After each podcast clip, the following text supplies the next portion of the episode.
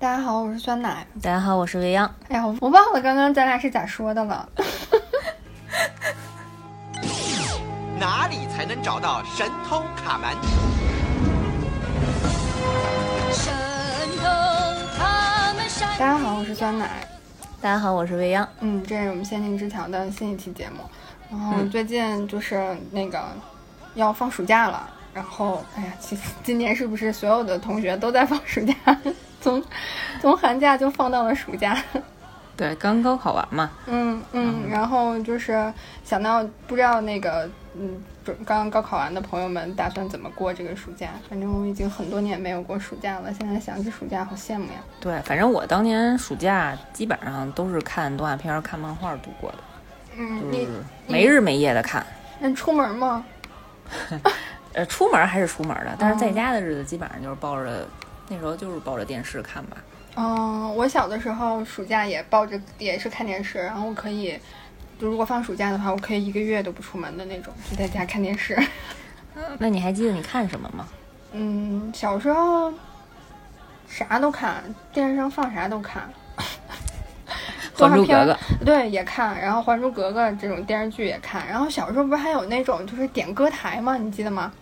嗯啊，然后是不是。特别暴露年龄？就是那会儿就是但是那个好贵啊。那个就是我不点呀，我就看别人点啥歌。就是比如说，贼。就是比如说，我看了动画片或者电视剧开始放广告的时候，我就换到那个台去。然后小时候还会还还哎呦，这太有回忆了，就是下午四五点的时候，家长要下班了，我就赶紧把电视关掉，然后给电视扇一扇风，降降温，然后然后家长回来第一时间先摸一下电视后头是不是热的，是吧？对对，然后然后那个再把遥控器放好，摆好原位，然后有经常想不起来之前拿遥控器的时候它是一个什么样的状态。就是家里的那个旧式的电旧式的电脑和电视坏的原因，就是因为都不正常关机，就经常是直接拔电源。对，然后就是你小时候家里电视会照那个电视罩嘛，嗯，嗯，就是那会儿就是我最头痛的时候，就是它明明还没有还没有降温成功，但我必须要把这个罩罩上了，你 就变成坏的更快了，它又不散热。对，就一直在那么热，特别着急。那你小时候、暑假除了看那些漫画，还看啥呀？嗯，特别小的时候，那时候还没有漫画呢。我在嗯家基本上，呃，看一个特别有年代感的节目，然后叫《小神龙俱乐部》。今天也想跟大家主要分享一下，哎呀，这部对我来说有里程碑式意义的节目吧。嗯，哎，那那个我还录过《小神龙俱乐部》呢。啊，真的吗？嗯，我都不知道。就是就是那个《小神龙俱乐部》，他们不是会拍外景嘛？就是那个胡可跟那个迟帅，然后就是经常会带着小朋友一块玩儿什么的，在外边儿嗯，那种外景。然后有一次就跑到我们学校里面去拍了，然后当时就是选了几个，呃，十十几个学生一起去吧。然后当时我就去蹭去了，然后天哪！嗯，你参加过我小时候这个就是什么这个怎么说，男神女神一样的 他们的节目。嗯，但是基本上我，但我现在都没有什么印象了，可能因为跟我记性不太好有关系。但是 就感觉哎你是好像跳那个小神龙的那个什么，那叫什么草什么舞，呃什么神龙热舞？哎，我们不是那个环节的，就是我们是呃，就是有点像现在的那种接彩的感觉，就是他会问你，哦就是你有什么愿望啊，或者是你想看什么？啊，那倒不会，不会问小朋友这种问题了。嗯，就是只问小朋友你有什么愿望啊，或者你想看什么动画片儿啊之类的，就是这种，然后蹦蹦跳跳的就就跳一下那种。但是后来、哦后来我去看节目的时候，我也没看到过，可能都被剪了吧。就是被采用，被采用，可能好多素材是吧？嗯，作为了素材。然后《小神龙俱乐部》这个节目吧，我觉着，嗯，对我来说，真的印象特别特别深。然后我觉着是，就是你知道，每一个人，呃，从小到大，总有那么几样事物是对于你的人生有重要意义的。嗯，我觉得《小神龙俱乐部》对于我来说就是这么样一个重量级的定位。嗯，它对你的意义是让你每天都能抱着电视。就是就它里面的节目，嗯就是因为它里面播的那些动画和它自它还自制了一些节目，就是给我影响非常大。就是首先肯定是开启了一个呃异次元的大门。我觉得是因为小时候的这个习惯，导致我之后一直都特别爱看动画片儿。嗯啊，可能就是也埋在幼小的心灵当中埋下了这个二次元的种子。虽然《小神龙俱乐部》里面都是美国的动画片儿吧，但是后来看日漫看的就比较多，就是自此上了一条二次元的不归路。嗯我觉得《小神龙俱乐部》就起到了很大的作用。嗯，对对对。是你的领路人，然后领路龙。对，领路龙。然后跟小龙俱乐部的渊源呢，还在于就是呃黑水公园。我在入坑黑水公园的第一个节目是他们在早期录过一期叫《夜行神龙》。录这期节目之前，我还特意回去翻了一下，就他们那期节目名字上什么都没有，只写了四个字“夜行神龙”。然后我当时看了以后就觉得特别激动，就居然有人在聊我小时候看的《小神龙俱乐部》里播的动画片儿，你知那个感觉，我的天呐，哎呀！然后嗯，我就加了关注，然后一直都在追《黑水公园》这个节目。嗯，自自此一发不可收拾。对对对，就是别的地方从来没有看过有人聊。嗯，院长知道这事儿吗？知道，我都跟他说了，嗯我跟他说无数次，我是因为《小龙俱乐部》入坑的，别人都是因为什么 X 战警啊，然后特别科幻的一些电影儿。就我这种奇葩，应该太是为数不多、特别小，对对，特别少数的人。嗯嗯，然后大概介绍介绍《小龙俱乐部》吧。嗯，这个节目因，为可能已经有很多人不知道了。对对对，嗯，太久远了。嗯嗯他当年是，呃，他是一九九四年，然后是美国广播公司，呃那个英文缩写是 ABC，然后还有美国的一个公司 IDC，他们两个联合创办的。然后因为九六年的时候，这两家公司都被迪士尼收购了，所以其实就是大家印象当中的小龙俱乐部，基本上都是迪士尼，呃，在中国呃制作并运营的一档少儿节目。我还真是第一次知道它是迪士尼的，我一直以为是就是国产的，然后买了国外的动画片儿。就套一个皮儿，然后里面都是美国的动画片儿，是吧？嗯没有，他当时对是迪士尼和中国一起一起做的，然后在中国大陆大概得有个四十多四十多个城市电视台吧，每天播。我记得，呃，因为咱们在北京嘛，那个会儿应该是叫，哎呀，那叫什么？北京广播，呃，北京有有有线频道是不是？北京有线电视台一套。啊，是一套啊。对，那个时候好像有数字，我也忘了是一到九还是一到一到八，忘了，我就记得它是应该是一套播的。嗯嗯哎，特别怀念。嗯，然后提到小神龙俱乐部，就大家应该印象比较深是它那个标志，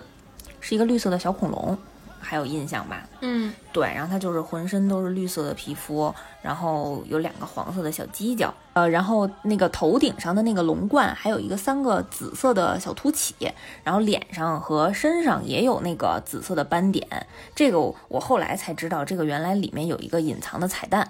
就当时以为只是他脸上的花纹儿，它其实那个紫色的斑点是一个，嗯、是一个米奇的形状，就是三个点儿，然后是两个是米奇的耳朵，一个是米奇的那个头。你不注意的话，还真没看出来。感兴趣的朋友可以仔细去看一下《小神龙俱乐部》小神龙它身上的这个斑点。真的呀！嗯，哇塞，这应该就是迪士尼往里头埋的彩蛋，嗯，但是从来都没有没有人说过呀，没有仔细注意嘛。嗯嗯嗯。然后当时就，呃，每一期《小神龙俱乐部》应该是单集大概在三十分钟左右，我都已经想不起来，呃，是在具体哪个时间段播放的了。我就记得应该是刚放学那会儿，反正我就记得每次都是急冲冲的跑回家，就千万别错过这个时间啊。然后当时播的那个动画片儿，因为实在是太精彩了啊，我就记得当时。嗯，小的时候不知道你有没有，不知道你们家是不是这样啊？就是我们家那电视是带画中画的，哟，真高级哦！太有年太有我年代感了。有。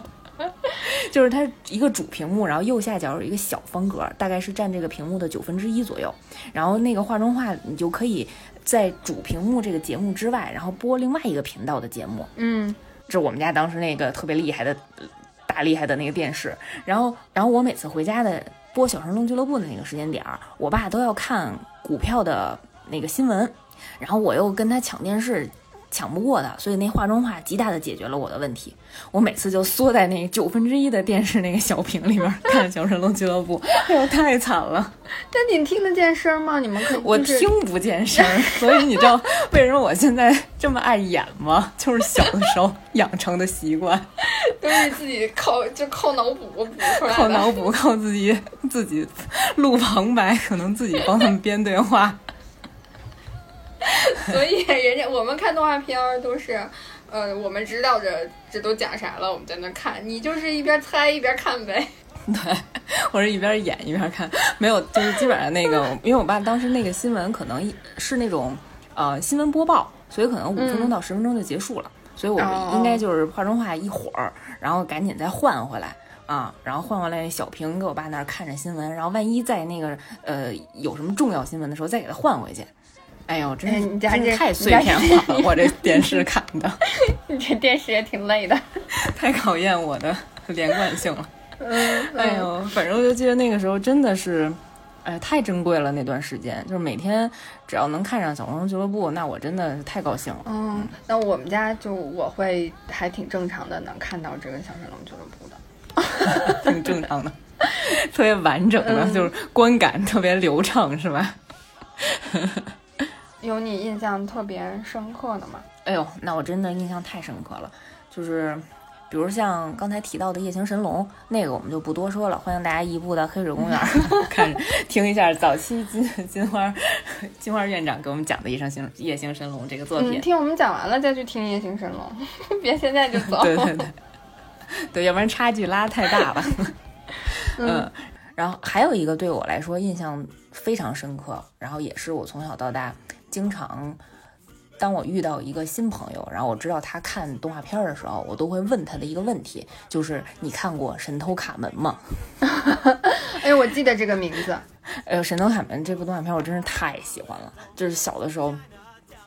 嗯，好好多人对于御姐的这个概念啊，是从日本的那个猫眼三姐妹开始的，就里面有三个特别美丽的姐姐，然后特别御啊，然后也是怪盗的那种属性。然后我对于御姐的这个概念的形成，基本上是从神偷卡卡门开始的。嗯神偷卡门是一个是一个呃怪盗的名字，然后她是一个也首先是一个女士，然后身穿一身儿特别好看的红色的风衣，然后一头黑色的波浪的长卷发啊，红色的大高跟鞋啊，然后戴着一个红色的那种宽檐的帽子，那个帽檐儿特别特别大，嗯，然后也戴着黑色手套，对，反正就是特别帅，特别酷，嗯，个儿也挺高的。对，它整个那个就是红黑色系主打的。对对对对啊、然后这呃《神偷卡门》就是一部特别经典的美国的侦探动画嘛。然后这个这个卡门的全名叫卡门山地亚哥，对，就是嗯他是一个怪盗，然后他特别喜欢偷一些嗯、比较奇特的东西，就是比如说偷屹立在世界各地的那种巨大的石雕。但是他偷来干嘛呢？他其实就是为了把它当把那些石雕当成国际象棋的棋子儿，然后在一个特别大的空旷的场地，然后去下世界级这种华丽的国际象棋，就是特别神奇。这个人，哦，那它是有自己的象棋的国际象棋的规则吗？它那个它石头不都长长长不一样啊？对他就是按照国际象棋的那个呃布局来去摆。嗯嗯嗯，对，其实他他的主要目的就是他偷到的东西都是国际，就是整个全球特别有名的一些艺术品。或者特别有名的一些文物，然后他用来，呃，他也不用来倒卖，他也不用来赚钱，他其实就是为了完成他自己的一些艺术创作，然后让自己能够享誉世界，嗯，特别神奇，可能跟怪盗基德比较像吧。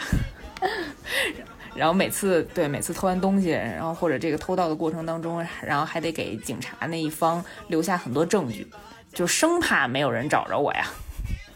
但是你知道我知道我是谁，是我干的，但你就是抓不到我。对你就是抓不着我啊、然后呃，《神偷卡门》这部片子比较有意思的一点，就是因为它是，呃，它其实是根据一款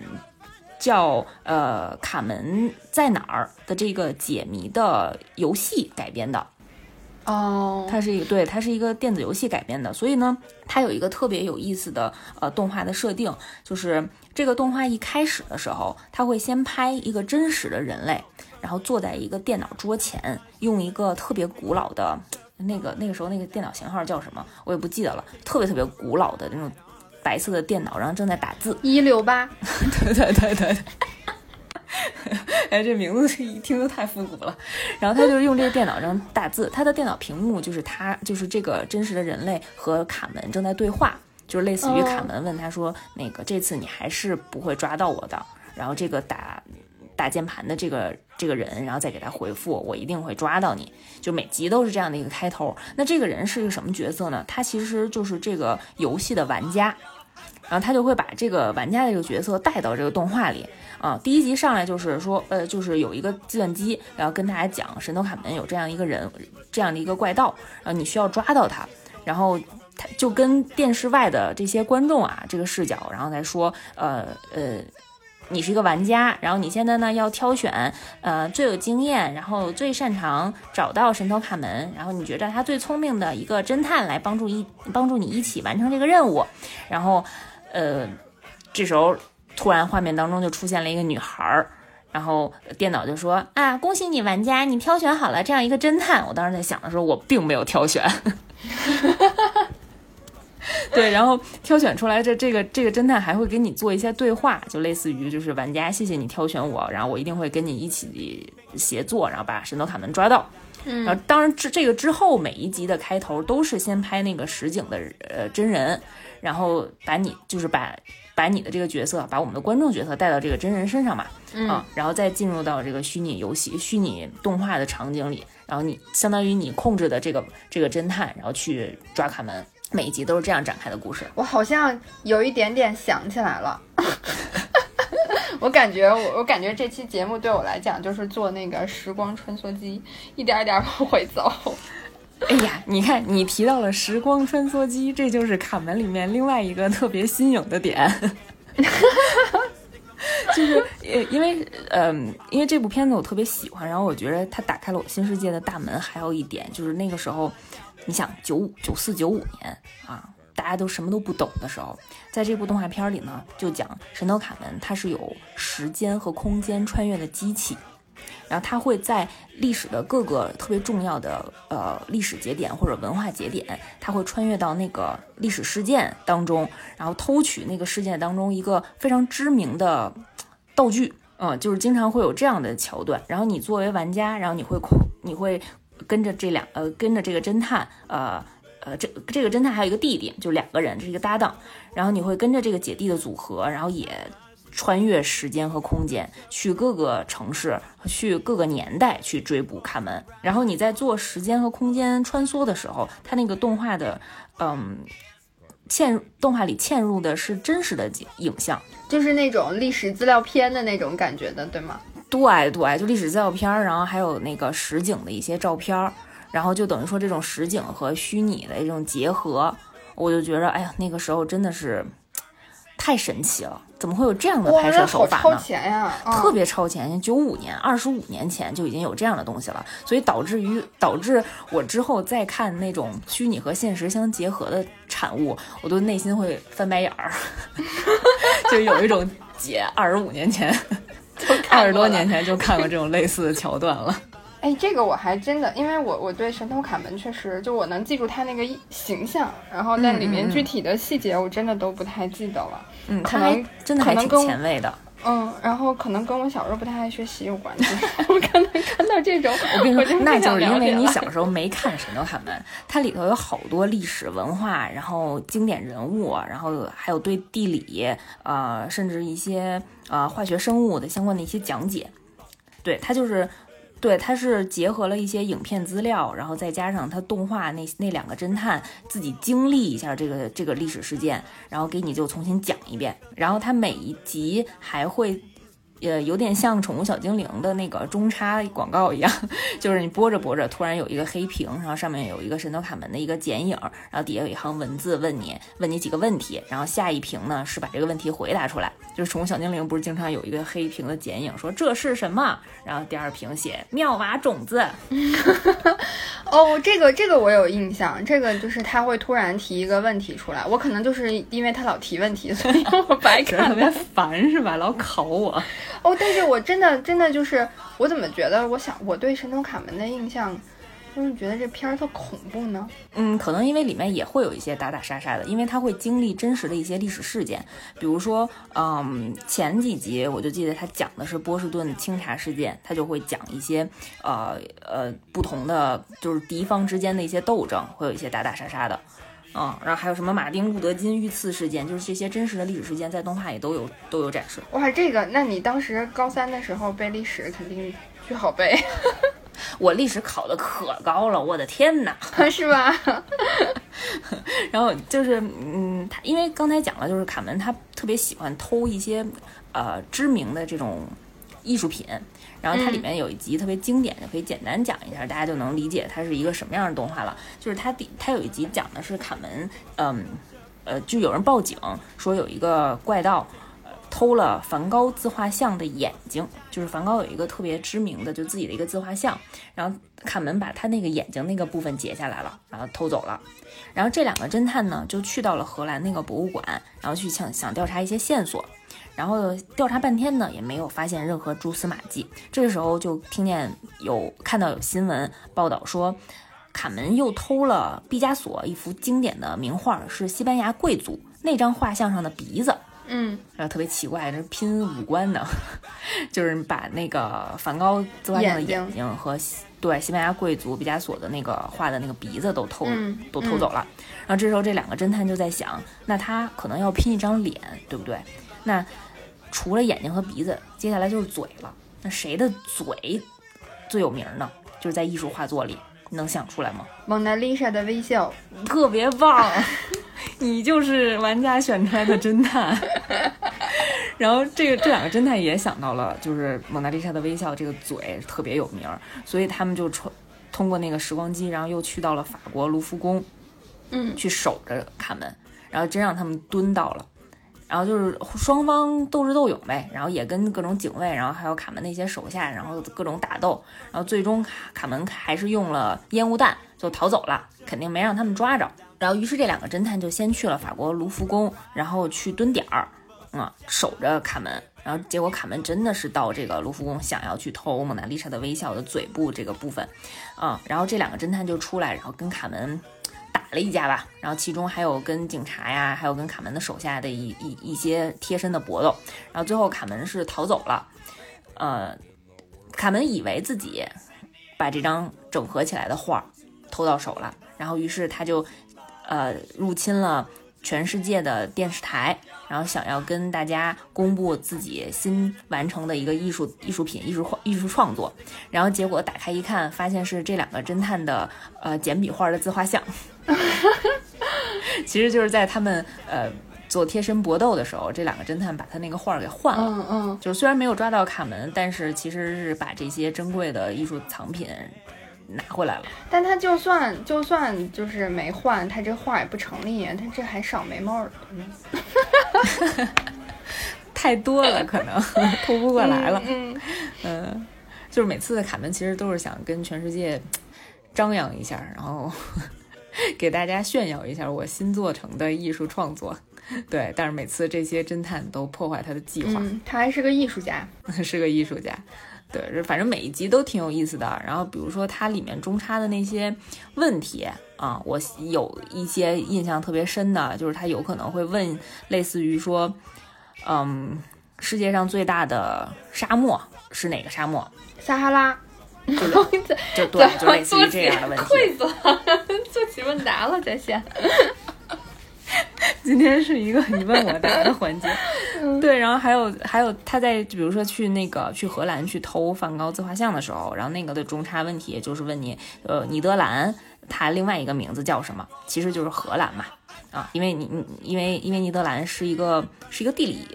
地理概念，就是它也包含了今天荷兰、比利时、卢森堡还有法国北部这一一部分的地区，就是统称是尼德兰地区。反正这些知识我都是看神偷塔门知道的啊，特别有学习。哎呀，这感觉小时候我应该好好看看这个剧，就看看这个动画片儿，这对我对我高考太有帮助了。小时候大家就都应该好好看看这《小神龙俱乐部》，我觉得它里面很多很多的动画作品，然后都能在各方各面影响到小朋友的成长。当然是好的那方面的影响。哎，现在现在还有什么地方可以看到小神龙俱乐部吗？有，那我可真不知道了，因为那时候应该算是一个电视台的系列节目吧。现在现在可可能是说，你比如说你喜欢看哪些动画作品，比如说《神偷卡门》或者《异形神龙》，然后你就可以单独去找。对，但是你要想看完整的小神龙俱乐部的节目，好像挺难的。嗯，我没找到。嗯，欢迎大家告诉我在哪看，我再重温一下。来看看胡可姐姐，对对对，看看特别美的胡可姐姐，特别帅的迟帅哥哥。除了卡门，还有别的你印象深的动画片吗？嗯，那再跟大家分享一个风格特别另类的吧，就是跟卡门的这个风格完全不一样的动画。嗯，它的名字叫《奈德梦游记》，你听过吗？哦，这个我一点印象都没有了。这是什么类型的动画片啊？这个什么类型啊？这应该算恐怖惊悚类吧？哦，那我肯定没有印象。就是，哎，那你有没有印象？有一个动画叫《魔方大厦》，就好多人都说这是他们的童年阴影。没有，我可能自我 自我保护机制，童年阴影类的，自我保护机制太好了，自动屏蔽了，是吧？对，就是绕着走。我我跟你说，嗯，《奈德梦游记》基本上就是我的童年阴影，但是我还特别爱看。你这这你这个体质，小时候对。小时候就对，你看又被这个带上了喜欢恐怖惊悚类型的一个不归路。就是《奈德梦游记》，为什么它叫这个名字呢？就是讲有一个小朋友，他叫奈德，然后他特别容易入睡，他就是可能 在任何一个时间点，然后就突然困了，然后就进入睡眠。呃，进入这个睡眠呢，他就会会。做一些稀奇古怪的梦啊，在这个梦中呢，就会经历一些特别恐怖的事情。就你知道，小朋友啊，就是最害怕的那些元素，比如说，嗯，就是非常直观，就是类似于什么电锯啊、手术刀啊，然后甚至是一些啊打恐龙、打狮子那些怪兽，或者一些啊密密麻麻的虫子，嗯，然后这些都是啊从形象上的外界的一些恐怖的元素。然后还有一些小朋友的心理的恐怖元素，比如说。嗯，父母父父母教育之间的一些关，父母跟孩子之间的一些关系，教育上的一些问题，还有老师给自己施加的一些压力，然后甚至是同学之间的一些早期的社交问题，霸凌，就可能跟同学关系不好，或者是不知道，因为奈德是一个小男孩。然后，可能早期不知道怎么跟女女生相处，就等等的这些小小学的时候，这些小朋友能够遇到的问问题，他都会在梦里，然后把这个恐惧的感觉，就是害怕的这种感觉无限放大化。嗯，然后我正好也是在这个就大概小学这个阶段看的，我每次都觉得特别恐怖。你现在反过来想想，可能不会觉得有什么，有有什么。奇怪的，但是那个时候觉得，哎呀，真的是心理阴影。那但你应该是觉得有共鸣的吧？就是哦，原来他也，他也，别的人也是这样想的。嗯，我当时后来，嗯，长大之后，我还又，我还又去搜了一下这部作品，然后在 B 站上也看到过有一些合集。我当时看的时候，就看到好多弹幕和评论说，里面某一集里面梦见的那些场景，然后给他们小的时候都留下了心理阴影。就讲一个具体的例子啊。有一集啊，就讲，嗯，奈德的爸爸有一天早上起床，然后一出屋呢，就吧唧踩着了奈德一玩具车，然后结果就绊倒了，然后特别生气，然后就给奈德骂了一顿，然后就跟他说：“你怎么老忘把东西收起来呀？然后你看你上学还老忘带东西，然后天天你爸说你，你妈说你，老师也说你，然后反正奈德就挺委屈，挺不高兴的，然后就觉得自己哎呀老健忘这事儿也不好。”嗯，然后他一生气呢，他就回去睡觉了。对，然后就进入了梦境。对，然后他从那个梦境里醒来呢，就梦见那个他呃新的一天，他要去上学，然后下大雨，然后穿了一身雨衣。呃，临走之前呢，他妈就问他说：“你东西都带好了吗？”啊，就开始检查自己包里，什么尺子、橡皮、铅笔盒都带了啊，然后雨衣也穿好了，然后书包也背上了，然后没什么问题，然后就出门了，然后就走到学校。上课铃那时候也打了，马上就要迟到，赶紧冲进去。然后冲进之后呢，把雨衣脱了呗。嗯，上课肯定不能穿着。结果他一脱雨衣，发现里头没穿衣服，光光着的。哎，小男孩特别特别害羞，怎么办呢？老师还催他说：“赶紧的，上课铃都打了，赶紧回座位坐着去。”嗯，然后那奈德也没辙，说跟老师说：“老师，我能不脱雨衣吗？”然后老师就开始说他说：“你怎么能不脱雨衣呢？你这雨衣那么湿，把教室都弄脏了怎么办？”奈德。没办法，把雨衣就脱了，然后就光着，然后他还做那个他们班第一个，就你知道学习不好的小同小朋友不是都被坐在讲，台前头，对对，特殊照顾。然后他就当着所有人的面走过去，然后所有人都嘲笑他没穿衣服嘛，然后就坐在前头。我觉得他们老师也挺行的，就是孩子没穿衣服，然后也不制止他，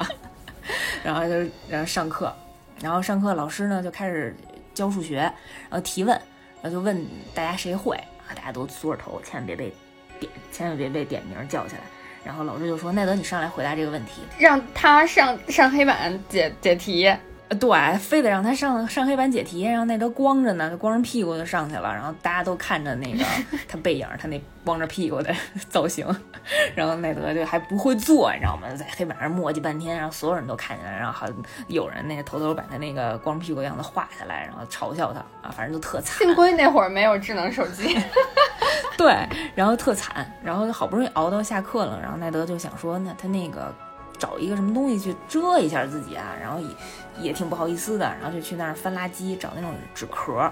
然后找纸壳把自己那个下身就遮一下，然后结果刚拿出来那纸壳，然后就突然来了一小狗，就嗷嗷嗷跟他喊，然后闹了半天，那纸壳是那个他小狗那家，就自己那窝，然后还跟他抢半天，然后把纸壳就抢走了，然后小孩还是光着，嗯。然后结果这个这个奈德就在就是去找，呃，去找东西能够给自己下体遮一下的这个过程当中，然后发现了两个小偷，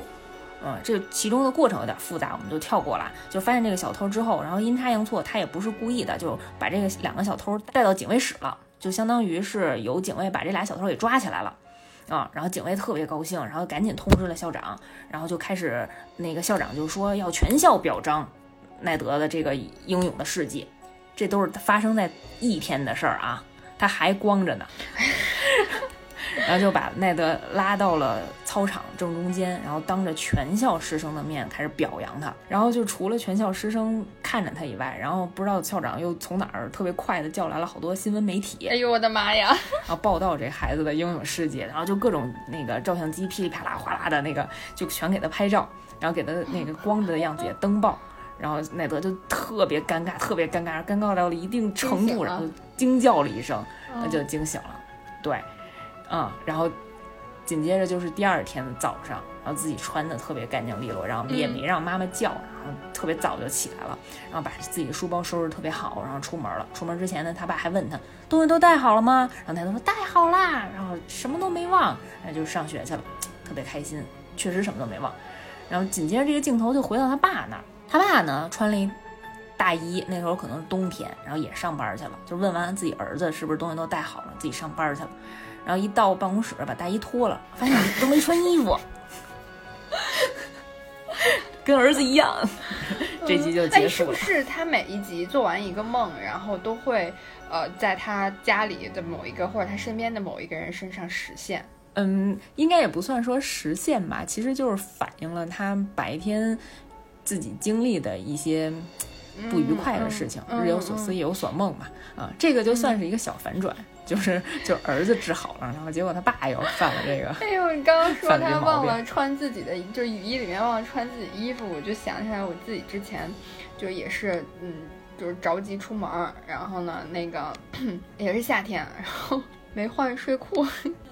然后我就就都要走出去了，我连鞋都换好了，然后什么都要走出去了。然后走出去门的那一刻，突然觉得，哎，这个下身有一点凉凉的，是怎么回事？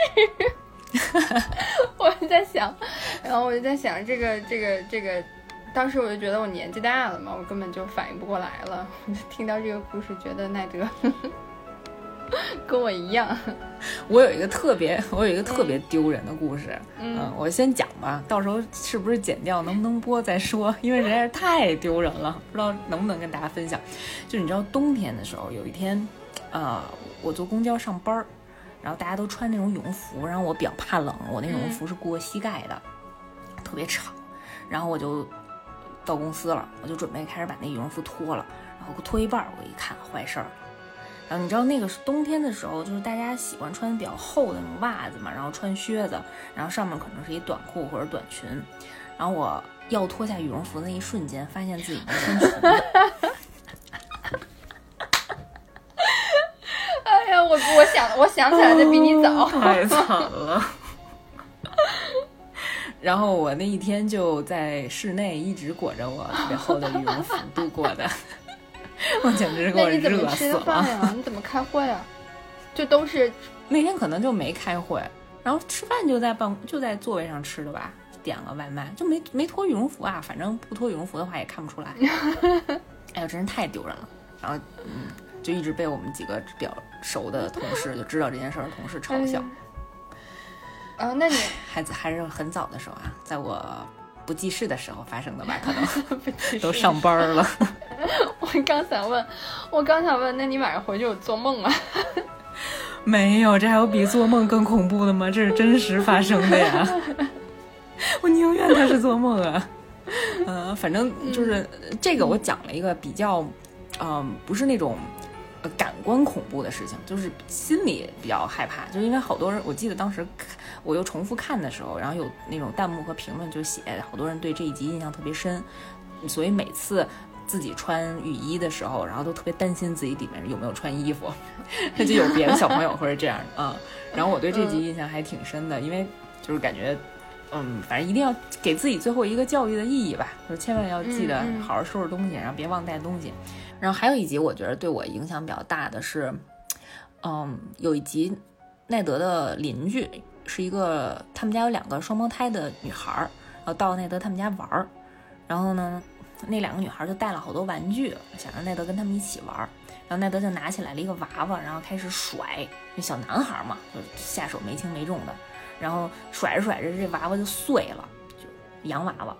然后小女孩特别难过，特别伤心，然后特别生气，然后就一直骂奈德说不好好保护他的这些玩具。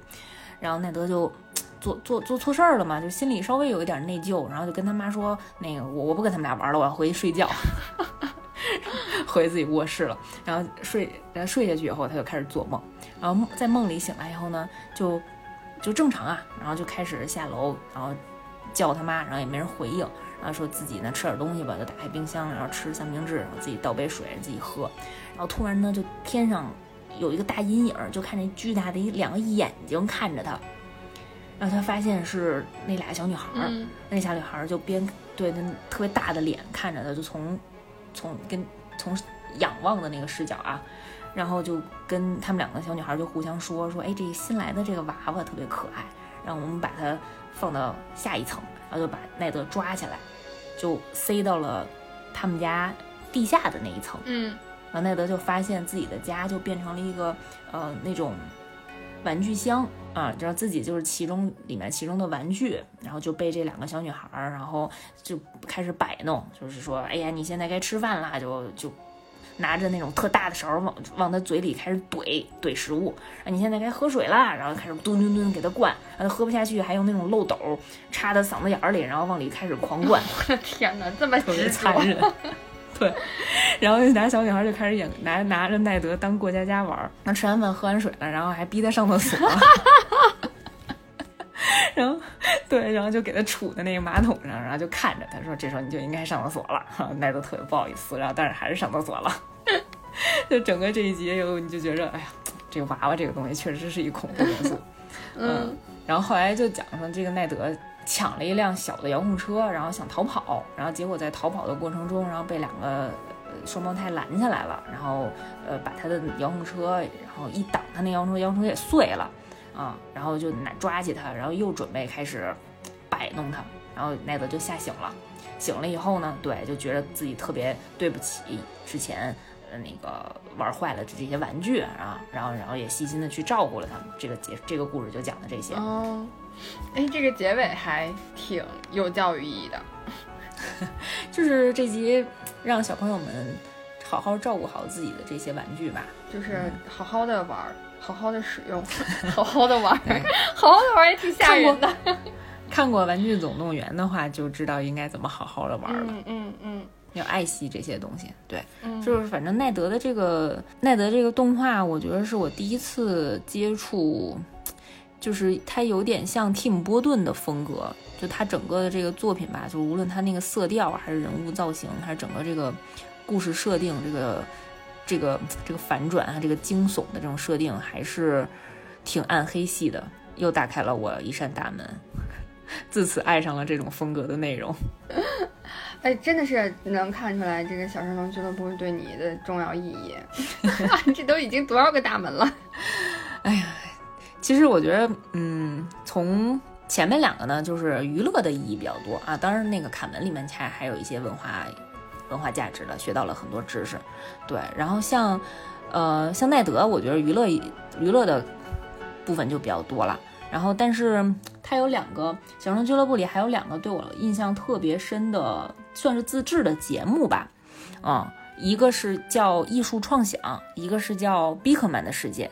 你听说过吗？没有，这一看就是属于那种特别要求文化底蕴的，就不是不适合我。完全没有，你从零看它，嗯，对，一点一点门槛都没有。就是艺艺术创想是一个，嗯。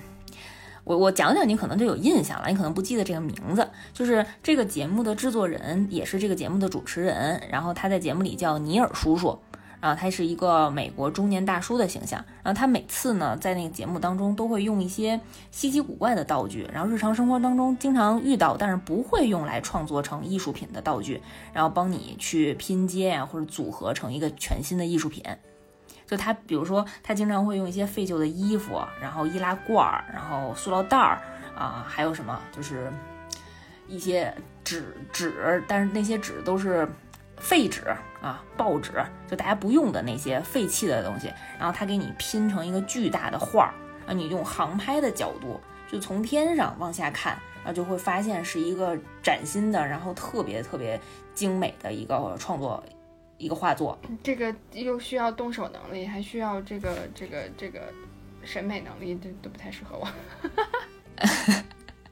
他他其实是教小朋友去怎么去创作，怎么去创作吧。嗯，因为我记得那个尼尔叔叔有一个口头语啊，就是特别有名。他说：“不是只有伟大的艺术家才能做出好的艺术作品的。”他就是想帮小朋友从日常日常生活中。日常生活当中去发现这种创作灵感，所以他经常会教大家用手头上的一些废旧的东西，然后直接再去做一些手工，然后形成一些新的好玩的艺术品。我印象比较深的有一集是，他用了四个牙膏盒，然后首尾相接，然后拼成了一个方块，啊，就拼成了一个画框。然后因为那个牙膏盒不是有厚度嘛，然后所以他在那个底部的那个牙膏盒的横截面上，嗯。拉了几道裂痕，然后又用废的那种硬纸板剪出来了帆船，剪出来了波浪，然后剪出来了太阳和海鸥，然后分别就是逐层的插到了那个牙膏盒的不同的那个厚度的那个棱里，然后就形成了一个有层次感的一个，嗯嗯嗯，一幅画，就立体的画。我不知道我这样说能不能让你感受到最终形成的那个艺术作品的样子？能，就是错落有致，呃，不是错落有致，对，就是因为画儿，就是我看这个节目之前，因为很小嘛，就你你知道，就是创作一幅画只能在一张白纸一个平面上去做。对吧？然后，但是你看完这个之后，然后你会第一次感受到，你可以就是前后有序，就是错落的去把这些物件都拼起来，然后你远远的看，然后就特别有立体感。哦，我是看这个节目才知道的。嗯，你会跟着他做吗？每次？我会，我会。嗯嗯，就是挺费材料的。你想，他这做这一幅画用四个牙膏盒，然后那我得拆四个牙膏。反正我，反正。每次看完《小龙俱乐部》这个节目，我妈挺生气的。人家都是用攒的废旧的东西，然后我是拆新的东西，然后特意拼的。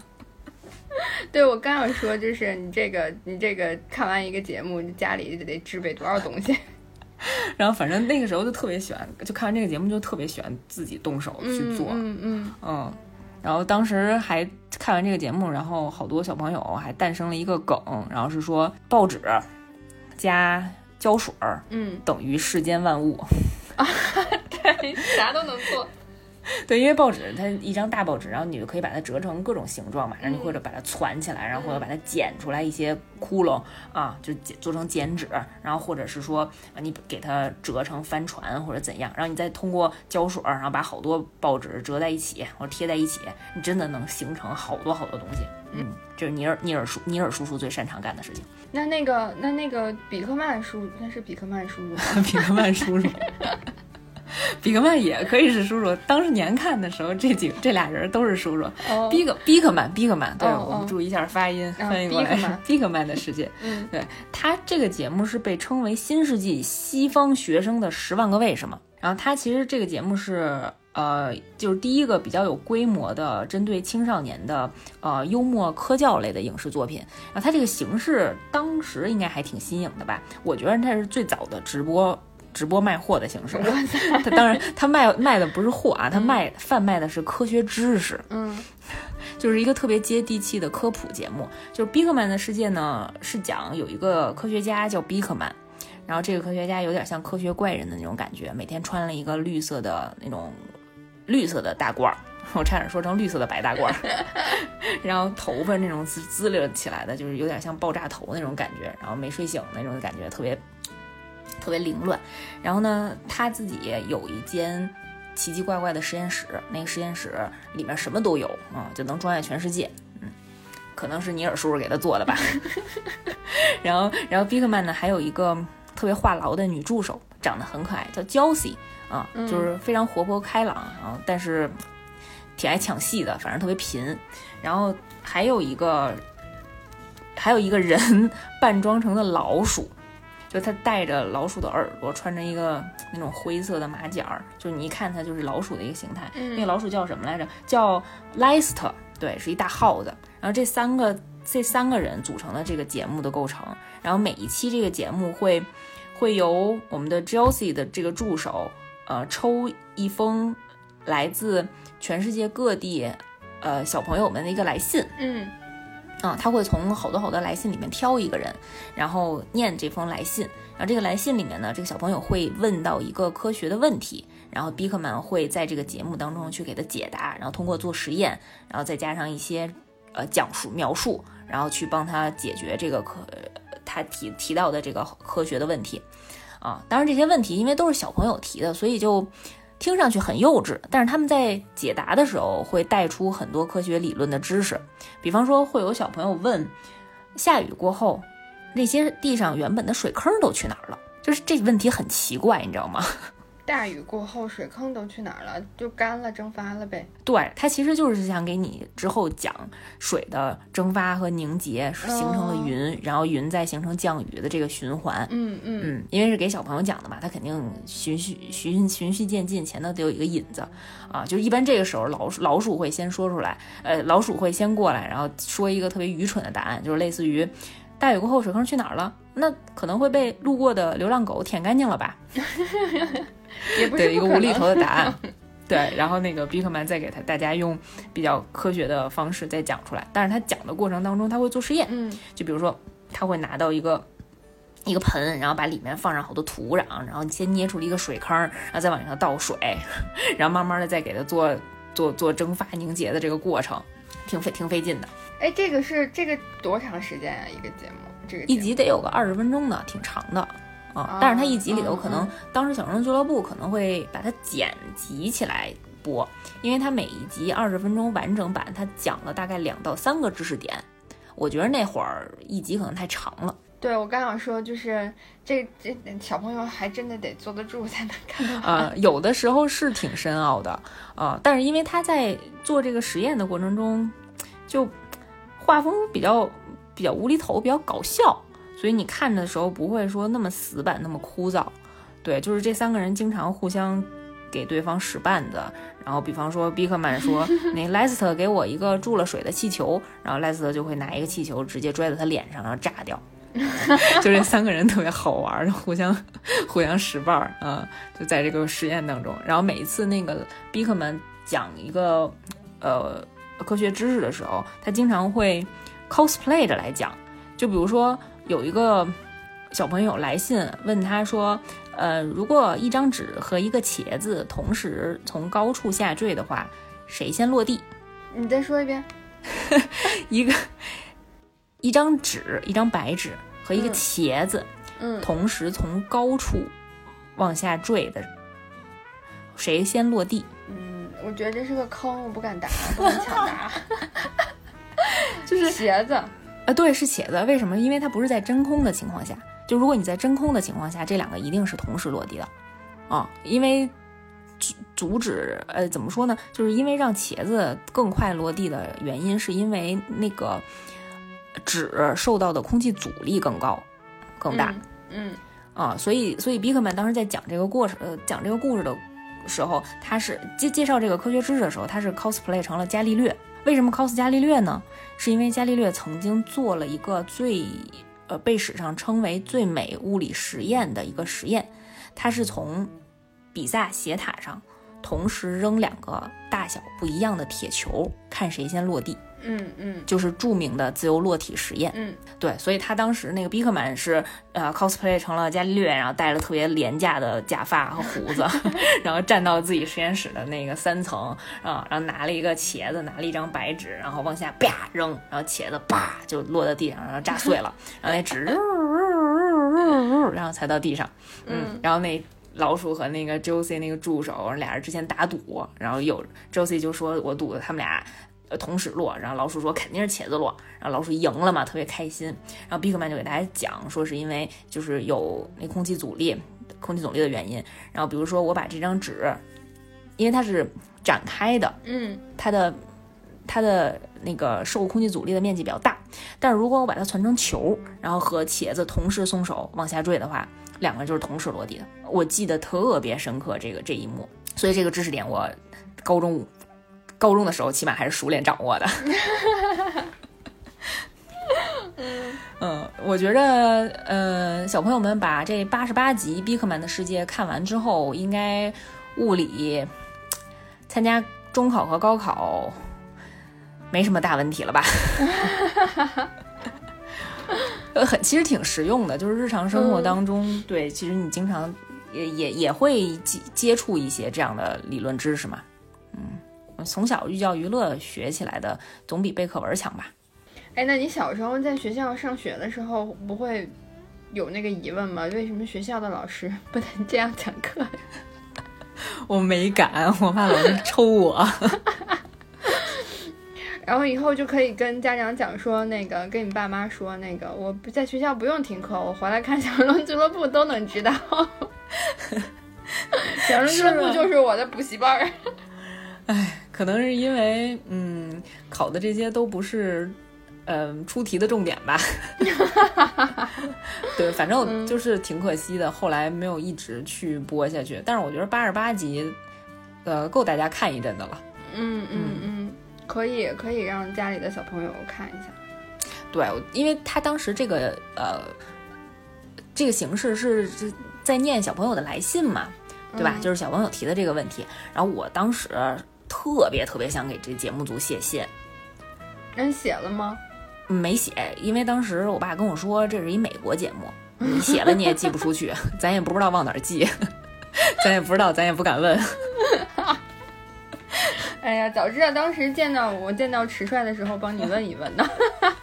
对吧？那小神龙回答不行，我得让 Bigman 和那个 Josie 帮我去回答这个问题。嗯，就是印象还是挺深刻的，真的学到了挺多知识的。嗯嗯哎，真的是我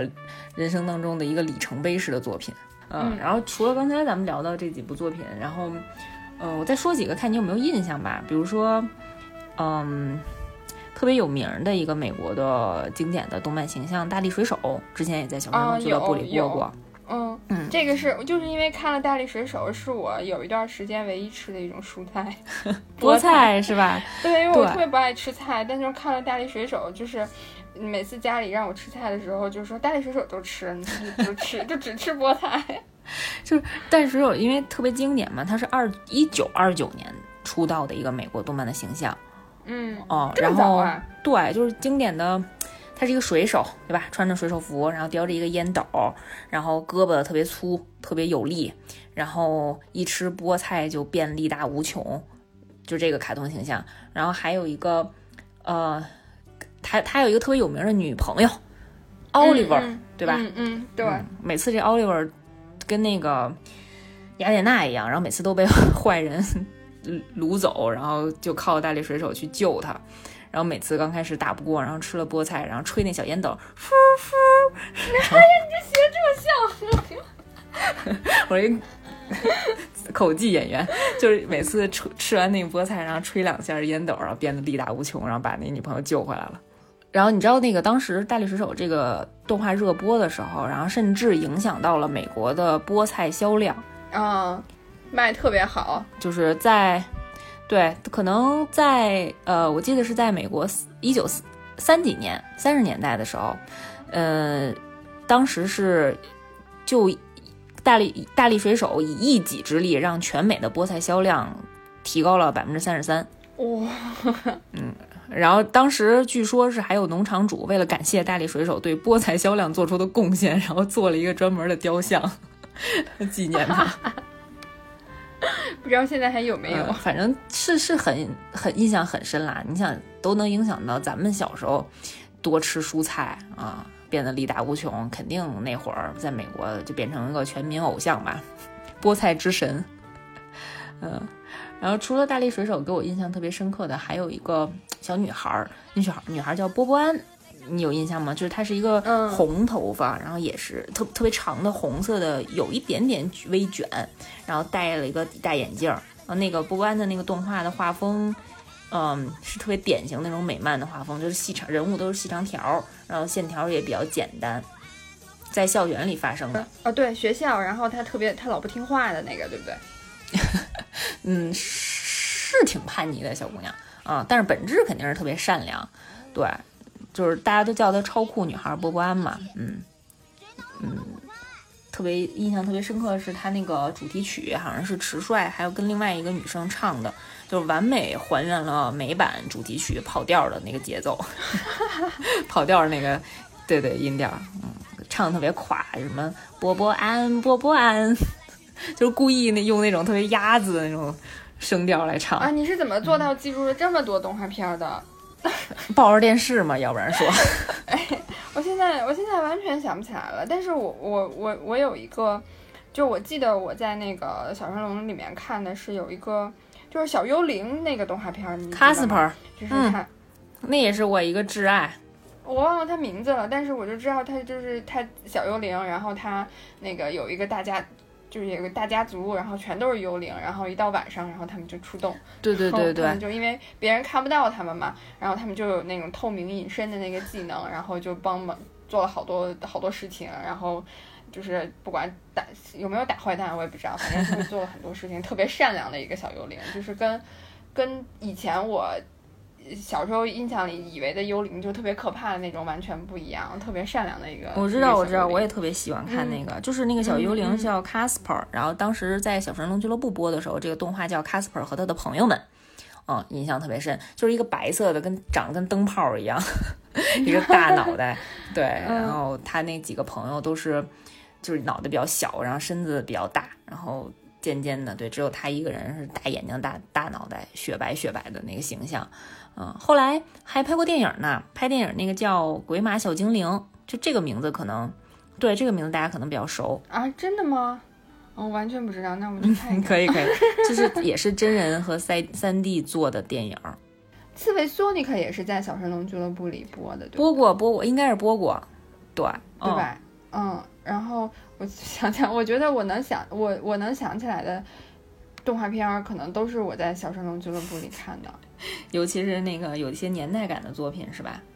应该还有就是，他老让你在电视上找那个，就有一个小男孩儿，然后就是戴着眼镜儿，然后戴着红色的帽子，那种毛线帽，然后穿着红白条的那个衣服，然后他们一家子都是这样，然后老是那个让你在电视里面找，就是好多人在那里头，然后让你在众人里面找出来那个穿红白条的这个小男孩儿。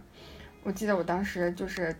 就抱着电视，就就脸怼在电视上 找这个小男孩，太有互动性了了，你看当年就有这样的互动剧的感觉了。我那个、嗯嗯我记得应该是叫《聪明的窝里》，哦，可能吧，反正就是我记得，就是他好像他也不是每每一天都会出现这个互动的东西，但反正只要被我逮到了，我就一定得脸怼在电视上去找他。嗯，我对这个名字有印象，但是可能记不清那个故事剧情了。对，因为可能好像就是没有什么剧情，就是让你找他，感觉像个中插广告，这是一个找你妹的不是，个品牌广告，就是当时不流行一个找你妹的那个游戏。对对对。然后我记得小嗯美人鱼，就迪士尼的那个正版的那个小美人鱼，也在小神龙俱乐部里播过。然后还有像什么三个火枪手啊，然后幺零幺忠狗，呃，高飞家族，哦，幺零幺忠狗，哦就是美老嗯鼠唐老鸭里面的那个高飞，然后专门给他做过一个高飞家族一个一个动画，啊、嗯，然后，呃，还有像《悲惨世界》，《悲惨世界》也出过动画动画作品，反正类似的呃太多太多太多了。对，基本上，嗯、小的时候看的，嗯，美漫和美国动画片儿都是从小熊的俱乐部里看到的。然后还有像一个特别有名的啊，也嗯应该不是特别有名，就是我印象也比较深刻的一个动画叫《摩登大圣》。它其实是九四年的时候，金凯瑞拍过一个特别知名的电影，叫《变相怪杰》，你有印象吗？是一个绿色的啊，然后特别疯狂、特别疯癫，然后穿着是一身西装啊，然后能变形。嗯，是一个怎么说呢？是一个怪咖吧，也也我也不知道算不算超超英类的作品。呃，然后这个当时这个电影火了之后，然后后来迪士尼给他们做的一个摩登大圣，然后一一模一样的人物的造型，嗯，去展开了一系列的故事。我感觉就是，哎呀，我这个记性太差了，好多 我都不记得了。我可能看过，但我真的不记得。我觉得我能记住那个小幽灵，就简直是奇迹。今天这么聊起来，感觉小的时候，哇，就是看了好多东西啊，就时间都没有浪费。嗯，时间都浪费在这些内容上，嗯嗯那这些好内容上了。放在好内容上的不算浪费时间。对对对对对，嗯，那我们今天就聊到这里，然后那个就是感觉跟过了聊完这一期节目，跟过了一个暑假似的。啊，反正特别怀念啊。刚才讲的这些，我特别又想重新都看一遍，太多了，得有个三百多集吧，加起来。也欢迎大家给我们留言，就是跟我们就是如果也有看过《小神龙俱乐部》的同学，跟我们一样大的朋友们，然后可以跟我们讲讲你们喜欢的《小神龙俱乐部》里面放的那些动画片，然后。应该应该会有很多是我们的，就是就是属于遗珠那种，我们我们没想起来的。嗯，就如果看过《小神龙俱乐部》的话，跟我们一块儿讨论一下吧。还有没有自己特别喜欢、曾经在《小神龙俱乐部》里面看到过的作品？对，要是没有没有看过的话，大家可以根据我们的节目，还有嗯朋友们的评论，可以拉个片单出来，就可以过暑假了。对，大家一起欢度暑假，特别好。嗯，自行给自己放个假。